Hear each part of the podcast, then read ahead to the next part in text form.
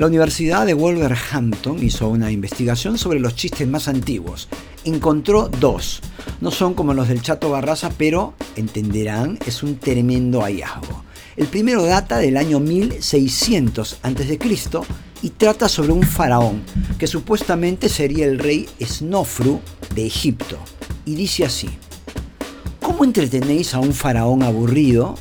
Navegas por el Nilo con un bote cargado con mujeres jóvenes vestida solo con redes de pescar, y le pides al faraón que vaya a atrapar un pescado. No se decepcione, le dije que no sería tan gracioso. Aquí otro más o menos de la misma época. Algo que nunca ha ocurrido desde tiempos inmemorables. Una mujer joven se tiró un pedo sobre las rodillas de su marido. Y listo, así reían nuestros antepasados hace 3.600 años.